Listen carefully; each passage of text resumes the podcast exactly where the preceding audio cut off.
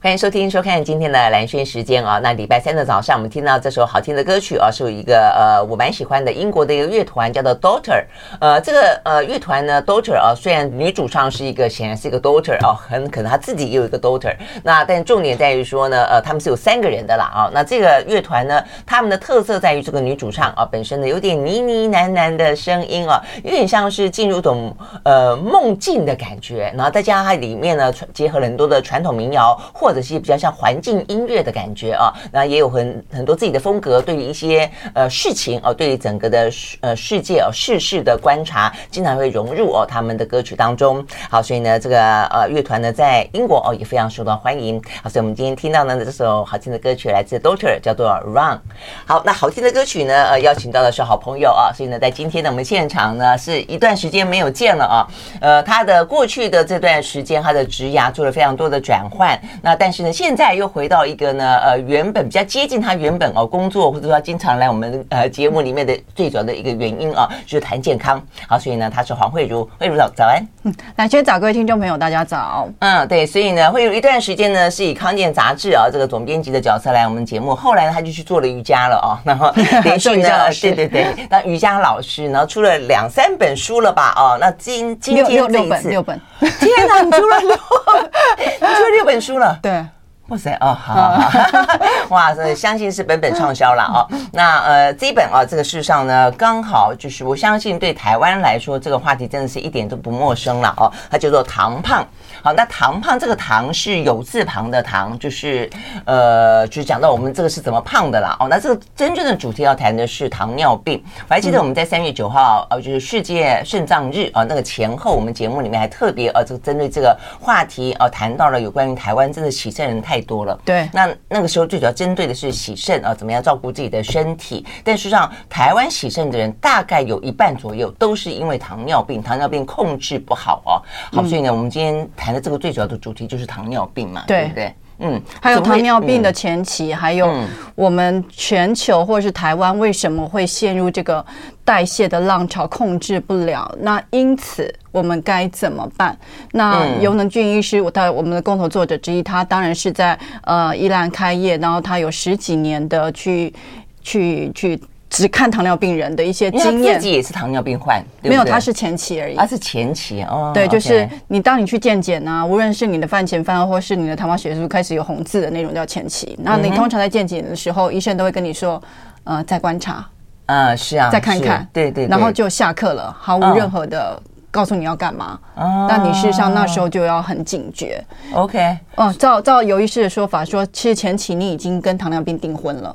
嗯，所以你相关的死亡，除非你悔婚，你的死亡率，然后你中风、心血管疾病的风险，统统都是比较高的，而且你的大小血管、神经都是已经开始初期的病变了。嗯，所以那时候就要非常的谨慎，然后要开始采取你的措施。嗯嗯，但是他后来自己因为是前期，所以警觉的关系，他现在基本上红字都没了吗？还是维持红字红字？不止没了，他还他还瘦下书，我们写书的时候是二十四公斤，现在是二十六公斤。然后体脂率降到二十六公斤，体脂率他已经六十几岁，然后他有轻微的小儿麻痹症，他其实不太容易去好好运动的，但是他体脂率也是保持在十八以下。哇！然后就是靠他好有。其实还有方法。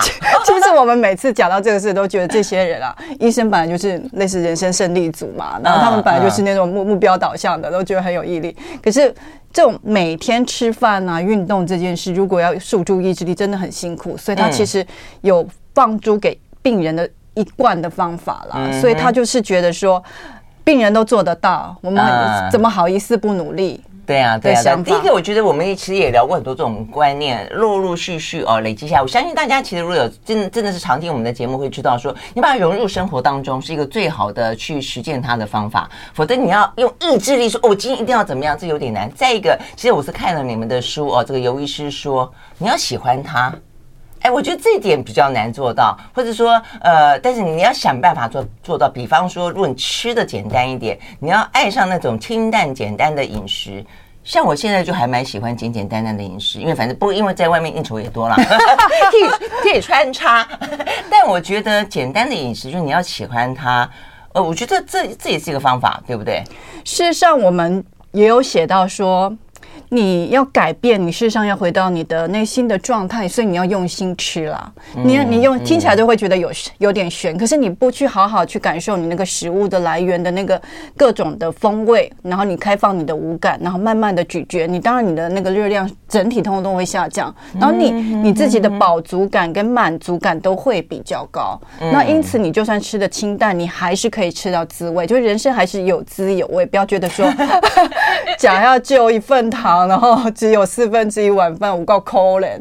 那其实是不会很抠嘞，它其实有很多很多方法。例如说，你我们刚刚讲是一份糖嘛，那但是要。搭配三份的蛋白质跟三份的蔬菜，所以其实是还是一个满满的状态。嗯嗯嗯嗯，OK。所以待会慧茹呢，包括这本书啊就会告诉我们说要怎么样的吃哦，跟这个尤能俊医师啊，他因为自己的经验的关系哦，所以研发出一整套啊，可以让他的糖尿病的病患被他照顾的好好的。基本上他非常有自信的说，在他手上的病人绝对不可能因为糖尿病而死。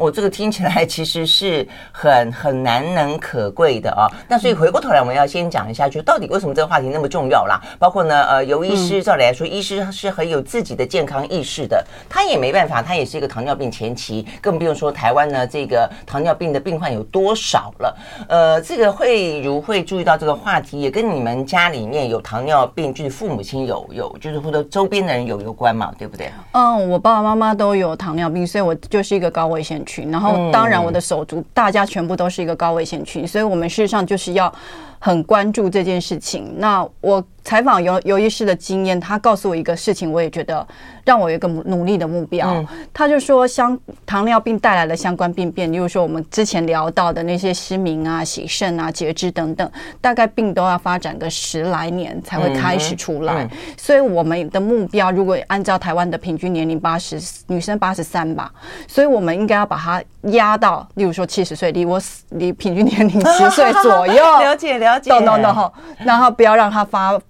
产生这些可怕，就两个交集时间刚刚好，不要产生这些可怕的病变。所以我应该，我就算是一个高危险群，我现在就应该要努力把我移到至少七十岁以后才发病，嗯，就算这辈子一定会发病，也移到七十岁以后。嗯嗯，因为到时候八十岁之后，你原本照理来说有差不 多就接近 接近呃 去添加的时候，对对对对，那那那位先生来找你的时候，对对对对对对对。嗯，OK，好，那所以呢，怎所以听起来就是说，你你可以用一个比较呃乐观的态度来面对这个糖尿病了哦，那但是呢，怎么样去做？那现在糖尿病呢，它的一些呃相关的疾病以及相关的状况到底呃实情如何哦？呃，仔细去了解之后呢，其实会有点点触目惊心。我们休息会儿，马上回来。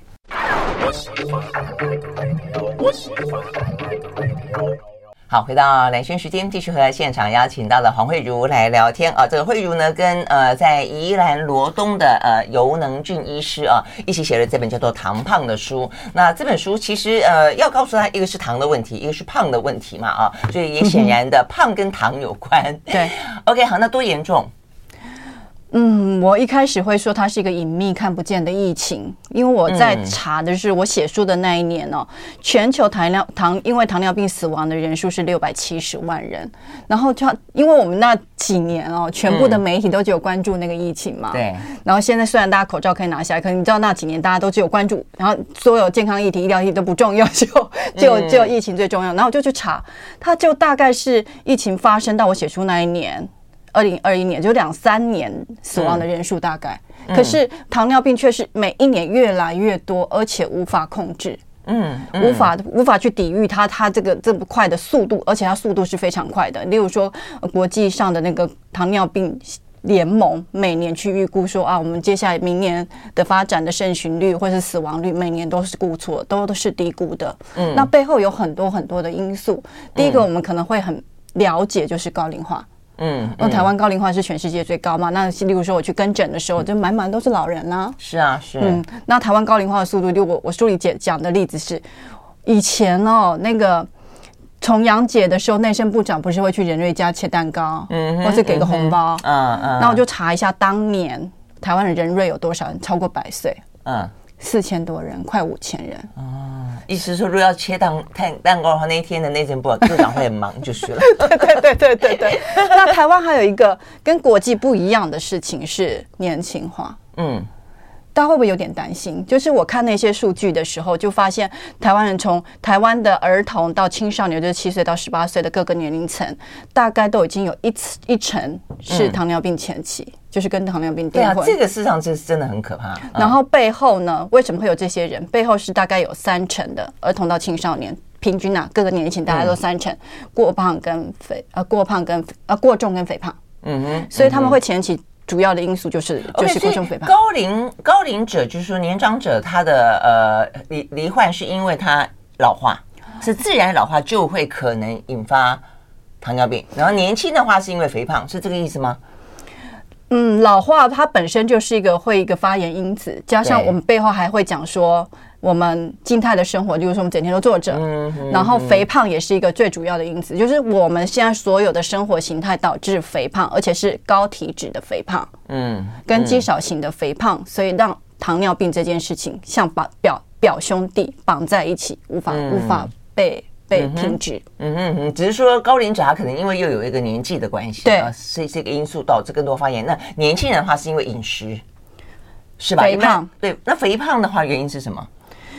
它不是饮食吗？也是饮食啊，对不对啊？是饮食嘛？饮食跟其实你别嗯，我比较比较喜不喜欢说讲饮食这件事，就是我会比较会从那个致胖环境来谈。嗯哼，例如说我们这个环境会让我们多吃少动。然后那些加工食品或是一些高油高糖的东西很容易取得。然后我们例如说我们会开车到停车场，然后我们离离电梯最近的那些停车位通通被抢光，所以我们都会，或者我们搭捷运啊，明明就是可以左手扶梯，如果排队排很长，我们还是会走噜噜噜噜噜噜那个排队的最远的地方去搭手扶梯。就是我们尽可能，我们创全世界叫包包括我们都创造了一个便利的，然后让我们多吃少动的环境，所以整件事情就会很难控制。但是还是有可能，我们从我们自己身边的微环境做起，嗯、否则这件事情就会越来越严重。就表示说，你就算再怎么有意志力，但这个环境实在是大环境像浪潮一样，是很难控制的。但是大家要知道说，啊，例如说我书里也要写到一件事情，我之前我在写书的时候出了一本书，叫做《天生不爱动》。嗯哼，他其实是一个人类学家，他就去非洲找到全世界还唯一仅存的狩猎的民族，嗯，然后就把他们身上挂计步器，嗯，就发现他们一天走的量就是我们一般在都会区一个礼拜的量，嗯嗯，因为他们要狩猎啊，然后要看。我看过那个纪录片。要扛那个猎物回来，所以他们有主力运动，有肌力运动。然后他们要那个，因为一天至少要走个五六个小时吧。对对对对对对对对对。所以我们其实从那时候到现在，我们人类演化，我们身体的变化组成 DNA 没有太大变化。对。但是我们的生活习惯、生活的环境已经有非常非常大的变化，所以这才会导致我们整全球，包括台湾，无法抵御这个浪潮的主大的最最重大的原因。如果说我们要跟我们的老祖宗生成这样一个身体的机制相仿的话，我们每一天可能要找个时间走到什么基隆啦、新新竹啦，然后再走回来才可以吧？对不对？问题是我们大部分时间呢都坐在这边讲话，真的想想觉得哎呀，实在是难怪。所以其实呃要综合看了。所以慧茹的意思就是说呢，有几个因素，呃，高龄是一个因素，年轻是一个因素，但是整个环境当中的我们静态生活是一个因素，然后饮食当中，我看你这边有个数字也是还蛮惊人的啊，是讲到跟饮食有关啊。他说呢，呃，这个全球卫生期刊研究，大量使用高果糖糖浆的国家，跟这个消耗量比较低的国家相比，糖尿病的盛行率就高了百分之二十，哎，这个差别蛮大的。因为我其实我访问尤尤院长的时候，他事实上没有太提到这部分，因为你也知道他们病人可能没有那么多年轻人，或是，但是我自己又觉得台湾是手摇椅的发源地，是，然后这件事情。应该会有关，我自己觉得应该会有关，所以我就去找了很多很多的资料去佐证会有关。然后这个是从盛行率比较大的角度、宏观的角度来看。然后事实上我也有找到台湾自己本土的研究，就是青少女她如果每天都喝手摇饮，跟不喝的人，她的腰围是多三公分，然后她的代谢症候群的几率也都增，我记得是百分之十七。嗯，嗯，所以其实真的那个因啊，就慢性病或糖尿病的因是真的从小就种下的，真的真的，而且那个吃喝喝具含糖饮料这件事情，跟你一些含糖的食物会有点瘾，你说对，会有点隐藏来戒断。那这个部分事实上呢，在这些呃健康的医疗的啊这些研究里面都有证明哦，因为糖的上瘾这件事情，它实际上是一个内部的机制，是一个呃犒赏你啊，是让你觉得愉悦的一个机制，所以其实是是比较 伤脑筋的。就是你吃了以后，你会很难去呃说啊，就是大家会想吃甜点，会想喝这些饮料。我的意思是说。呃，是可以理解的，因为我们身体有这个机制，但是也因此你要去控制它的话呢，得要嗯有点决心，有点方法，哦，对不对？我们休息了再回来。I like 103, I like radio 好，回到兰萱时间，继续和现场邀请到的黄惠如啊，她写了这本叫做《糖胖》啊，跟这个游能俊俊一起 一起写的啊。好，那呃，我们还是再聊一下有关于糖尿病这件事情，因为我觉得当中除了一个，我刚惠惠如讲到了说，呃，其实越来越严重，而且我觉得重点在于说，就像台湾，其实我们花了那么多的健保的资源用在糖尿病人的身上，用在洗肾病人的身上，但是事情有没有得到控制？答案是似乎没有，我觉得这件事情比较严重。就是说，如果说全世界的人都注意到了糖尿病病了，都都而且找出来该要有的药，该要有的一些建议，该要有的一些呃处方跟饮食方式，但是人数还是继继续的飙高，对，还是一直飙高。所以我觉得这个问题本身就代表说，我们可能投注的力量，或者我们自己真正做到的还不够。哦，那所以我想这个部分的话呢，是我们今天要特别要提醒大家的啊。嗯，就从我们现在还没有罹患，或者说就算是前期开始，或者就算你已经罹患了开始，都可能要再努力一点点，或者再注意一些些啦。哦，嗯，那中间我们就要讲到有有些迷思啊。这个迷思我看了以后很有感的，是因为我们现在也呃年到中年了嘛。啊，那我们刚刚讲到高龄者跟年轻人哦，大家都比较可以理解，还有整个环境的诱因跟生活形态的改变。但是中年人呢？中年人，我们经常讲，哎，人到中年就会发发福，哎，不是，那发福之后，你就会问说啊，为什么？你就啊，新陈代谢变差了嘛，哈，这个是经常听到的聊天聊天的对话，对不对？答案不是，中年发福不是福，它不是新陈代谢变慢，哎，所以这点我觉得有点。而且我跟你讲，我以前还写过这样的封面故事，真的吗？就是怎么去怎么去激动你的新陈代谢，然后可以瘦，结果是说。但是你看，科学啊，医学总是不断的进展。这是才去年呃发表在 Science，就是从二十岁到六十岁，你的那个代谢率其实没有太大变化。对，他说呢，真正要新陈代谢率变差，明显变差到六十岁六十岁会会会急速的下降。那但是二十岁到六十岁其实没有太大的变化。所以答案是你没有借口了，就变成没有借口了。对，我那时候就是看到有一个事情还蛮好玩的，有一个医生他是做减肥的医生，然后他就是把他的手表，就是可以计步的手表给他的小孩，然后他就发现他小孩哦，平常活动啊少说就是五千到一万，那如果那天有有体育课，当然又超过一万，可是他自己非常非常的少，然后。而且当他在写这一段的时候，自己还坐在那边划手机，所以我们我们就可以明白，就是我们从小到大为什么会发福，其实真的就是我们动太少，然后吃太多。简单讲，对，嗯，所以回过头来看，我觉得中年人可能也正是你自己事业当中最繁忙，可能最巅峰，家庭的很多事情，就是你可能是担负最重责任的那个人生阶段，所以你其实真的是投注了很多的时间都在。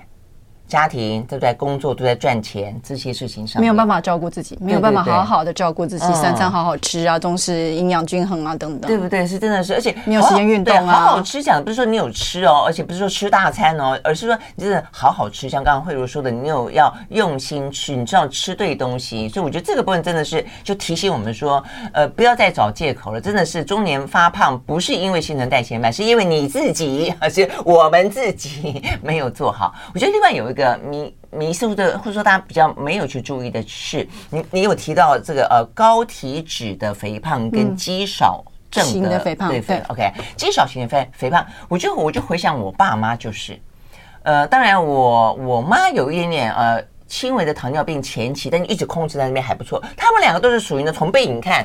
哦，他们都说哦，这两个老人家身材维持真好。嗯，我爸一样这样高高瘦瘦，我妈一样的就是一个算是中等偏瘦一点点的身材，还很好看。一转过来，两个都是大肚子，然后四肢很瘦，对对对，臀部完全没有肉。所以我就觉得我以后长不是长大，我以后变老应该就是这个样子，就四四肢都很瘦，但那一颗肚子就那么大。但是呃一般的观念会觉得说啊，只有这样子应该还好。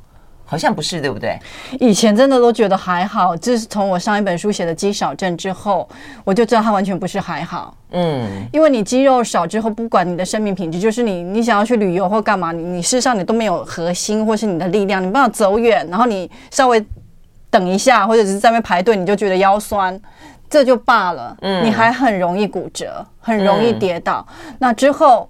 就很容易往失能走，就是你就算没有失能，嗯、你如果是一个小手术，你之后事实上还是需要很长时间的复健，就是你的生活品质会有很大的影响。就算你复健的终于好了一点点，你的行动能力也会大受影响。嗯，整体真的跟你老后第二人生、第三人生的生命品质有很大很大的影响。其实真的不是。不是还好而已。对呀、啊，对呀、啊，哎，但是这一影响回到这个糖尿病，就为什么啊？就是为什么它其他的部分看起来还是瘦瘦的，只不过肚子稍微的真的是胖一点点。它就算是胖，它就可能会引发糖尿病吗？嗯，我我书里有一个双双循环哦，就是说我们吃的，嗯、就是说我们动的太少的静态生活，然后我们吃太多，尤其是我们说的那个有字旁的糖，因为我们精制性的淀粉会让我们，因为它。很容易入口，所以你往往会吃太多，或、嗯、或者像你看我们便当一打开，视觉最大的永远的就是那个饭，非常大的白白色那一块。那你如果要填饱肚子，你常常会吃太多。啊、可是它吃下去，如果你的生活，如果我们静态生活太多，你事实上不会消耗完。嗯，所以那些东西、嗯、糖只好被打包下来变成脂肪。嗯，然后脂肪呢，它会被储存在肝脏，然后肝脏，所以你会有脂肪肝。然后肝脏它其实不是被用来放脂肪的地方，所以它那些脂肪会游离出去到胰脏，嗯，所以你就会有脂肪胰，嗯哼。然后胰脏你大家都知道它是去胰岛素的地方嘛，那胰岛素因此它就会运作不良，嗯，阻抗等等的，然后你身体上就有很多，你的血液上就有很多的糖，然后胰岛素又常常出来，它整个运作就开始不良。嗯哼嗯哼，所以这是一个内部的呃这个引发的过程了。哦，那从从外部来看的话呢，所以我的意思就是说，以前都要看这个人很胖，可可能会觉得他是一个呃糖尿病比较高风险的族群。但事实上以后看的时候呢，就算这个人看起来瘦瘦，大家只要一颗肚子大大，只要一颗肚子，就是说腹部肥胖，很可能才是一个最更精准一点点的的说法。的说法，对对对，是不是？所以是高体脂肥胖，所以现在会比较需要去看到你的体脂。比率，就你你你内部体脂嘛，就是 BMI 可能没有那么的精准，比甚至过度宽松。可是现在国际上就看 BMI 还不够，因为它只是对对对对腰这样子啊。但是国际上现在都还是用 BMI，因为腰围这件事情还是不太容易精准的量化。嗯，比如说你有没有吸吸？或是你的腰放的地方，就会不太容易量化，所以现在国际上还是看 BMI。可是还是要提醒，就是台湾的 BMI 是比亚太标准都还要宽松的啊，这样子啊。所以用你如果用 BMI，你还是要提高警觉，而且最好你是在 BMI 的前面一百二十。你如果说我很后面就觉得还好，我还是在标准，事实上你还是要警觉。这样子嘛？所以你的意思是说，看体脂比较，准医生比较觉得看体脂比较准。对，但是它很难，比较没有一个精准量化，所以国际上还是用 BMI。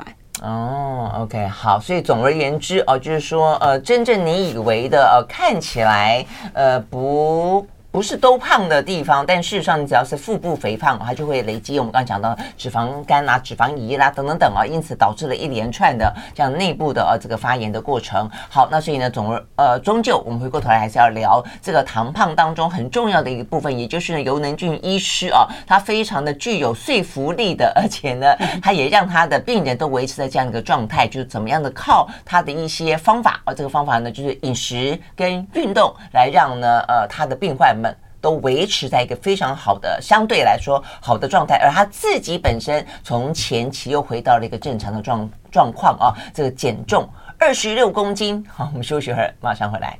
I like 103, I like radio 好，回到蓝轩时间，继续和现场邀请到的唐胖的作者、作家黄慧如来聊天啊。好，我们接下来就要聊，呃，真的是非常实用，希望大家呢有的跟着啊，呃，尤能俊医师啊，从这个生活当中开始去改变。我们刚刚还在聊到说呢，哇，这个减重二十六公斤很不简单呢。你说，如果我本来以为说尤能俊医师是一个不好意思啊，是一个大胖子，所以呢减了二十六 公斤之后还好，结果慧如说不是，说他本身就不算胖，嗯、呃。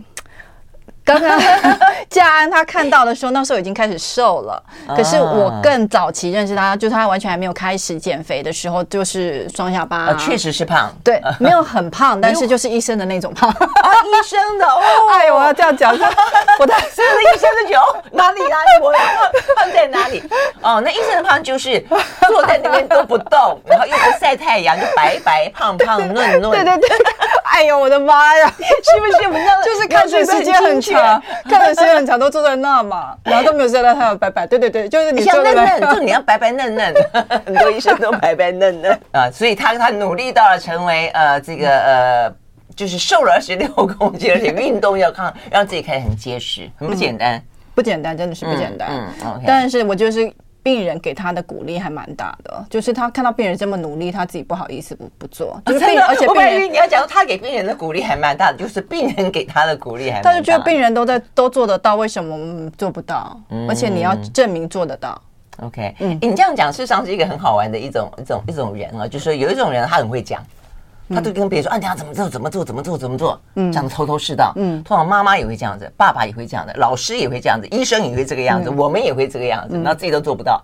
对啊，所以不是还有一个说法，就是医生的那个死亡病例是一般人 找的，真的，这有点伤脑筋。好，所以我们现现在要强调，就不管是哪一种人，听了这最后真的要做得到啊！好，怎么做？呃，由于是他提出的是一三三嘛，就是一份的呃糖糖，就是碳碳水化合物，然后三份蛋白质，三份蔬菜。嗯、那一份糖听起来会真的会很少，就是四分之一碗饭。然后面就是真的一天还是一餐？一餐一餐一餐哦，但是感觉还是很少哦。你如果是那种我们买的那种便当，它大概就是已经变成上面的一一小坨。对，你的小菜现在变成饭，然后你看到最大的应该要是蔬菜还有蛋白质，而且你还要扣掉一些你以为不是糖，就有字旁的糖，糖事实上是糖的，比方说什么地瓜啦、呃马铃薯啦、什么红。红豆啦，绿豆啦，我觉得这些是最，尤其红豆、绿豆是最不容易想象说它它是具有。还有炒冬粉啊，就是炒冬粉。便当里面不是啊，冬粉是绿豆，对呀。对，便当里面山药，像我都觉得哦，山药感觉上很很健康啊，又有黏液的东西，事实上是是好的嘛。这些都算是对对，都是淀粉哎。所以你就会觉得吃的很少，但是我们如果从分量来看，它还有三份的蛋白质。所谓一份蛋白质就大概一颗蛋哦，所以就大概是三颗蛋。那如果从女生来看，是女生的一个手掌大。嗯，然后男生的手掌就大概四到五份。嗯，你就蛋白质。对，一一天一餐啊，一餐，然后你还要再三份的蔬菜，那三份蔬菜就熟菜的部分大概是一碗半。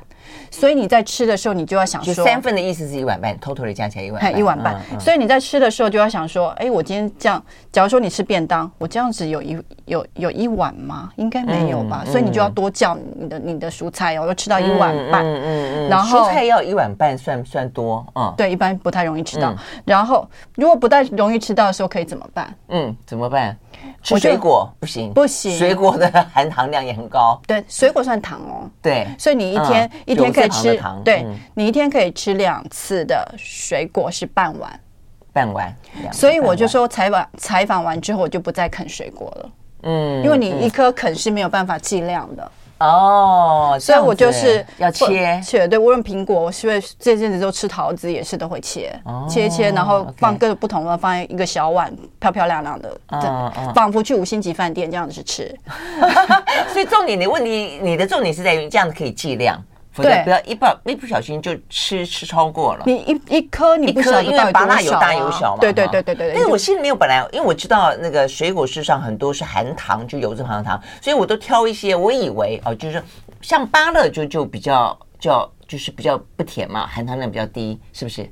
番茄，我书里有一一章 都完全讲水果哈，就是有医师会建议不要用你觉得甜或不甜来来判断说我可以多吃或少吃，因为那个。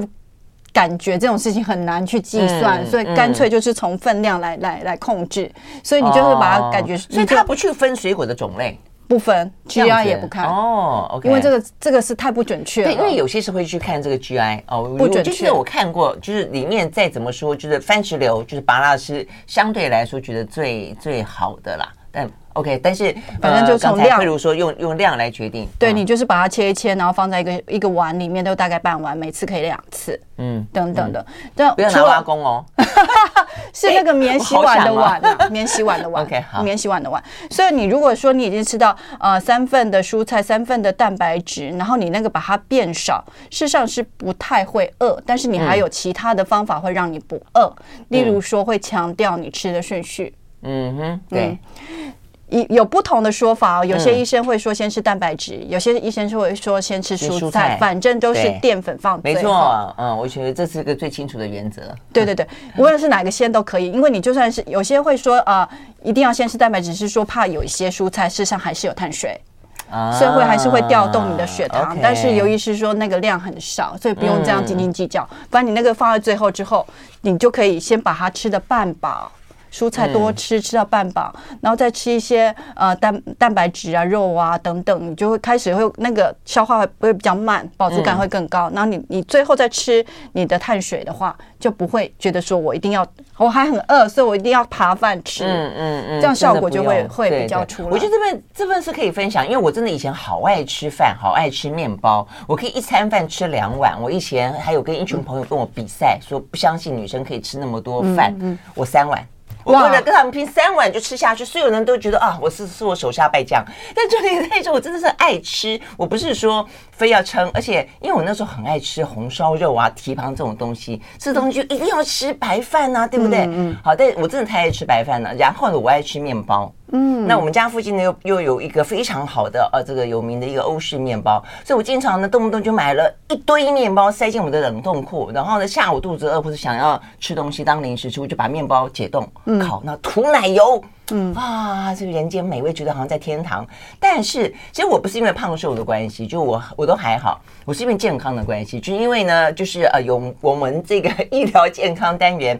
这样吃着吃着，真的觉得自己很于心不安，就 跟跟别人说要那样的吃，自己吃成这个样子，所以我就也包包括因为杨定英老师的关系啦，我觉得应该会有有关系，因为你们的一些封面有时候是讲会提醒我们这些事情，我后来真的是戒淀粉。我现在是都不吃饭，我都不吃饭。那但是偶尔呃这个呃贪嘴的时候会吃面包，比方说你去吃西餐厅，嗯啊那个烤的，现而且现在好多那种面包师傅 超会做面包，还是忍不住偶尔会吃一次，但是偶尔你就把它当成这个偶尔。那所以我饭几乎都都不吃，不会饿。我要强调是真的不会饿，因为我妈妈也很爱吃饭。嗯，呃，我觉得我们上一辈的长辈，他习惯性就是吃饭，因为他认为饭是能量的来源。嗯、你要他戒，很多是习惯上的问题。嗯嗯，那你要劝他，我就是不断的跟他讲，他也慢慢的在在改变，真的不会饿。他就担心会饿，没有力气，呃，没有没有体力，不会，真的不会。嗯嗯，其实有医师现在吃的那么少，对不对？四分之一碗饭，他事实上也吃可颂。他事实上，他也吃呃日日本知名的拉面，嗯，就是说，当你吃那么少的时候，你就反而更应该珍惜，跟好好的享受。没错，你反而可以犒赏自己一下下。对他，他他都还会跟我形容哪个五星级饭店的哪个可颂是非常非常好吃的，然后吃下去的那个那个形容像是像就好像老饕美食家这样子，所以反而你会好好的珍惜，就好好的享受比较少分量的。好的东西，嗯嗯，对，这点我跟这个尤医师是站在一国的。好，我们休息了，回到现场。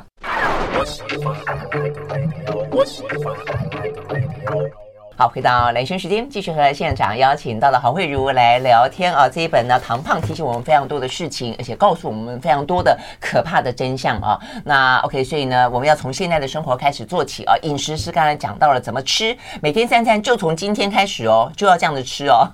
好，那呃，怎么运动呢？这也很重要哦。有有几个关键也是我们通常没有特别注意到的，慧茹要来说。嗯，其实所有的运动对糖尿病的或血糖的控制都是有效的，无论是有有氧或是。肌力，或是平衡，或是伸展，你都可以去做。但是它有一个重要的重点是，你的运动要挑时机。对，因为你吃的饭后之后九十分钟，你的血糖是会到一个高峰点，所以你在饭后的三十分钟到两小时是最好去运动的时间。嗯，哎，我觉得这有一点点也是有点迷思，我觉得有点有点颠覆，对不对？对对对，我小时候，你记不记得每次要去跑操场，跑了跑都会肚子痛，嗯。这个地方有点痛。反正总而言之，那个老师都说啊，那吃饱饭以后不要跑跑步。以前都会觉得说啊，你饭后去运动会什么胃下垂，对不对？对那个已经被被推翻了嘛，就是你胃下垂跟老化跟肥胖有关，所以跟胃下垂完全没有关系，但是有可能会消化不良。嗯，就是因为你你在消你在刚吃完饭，你所有血液都要到你的胃，对对，消化系统去去工作嘛。但是你你一运动又要回到是四四肢。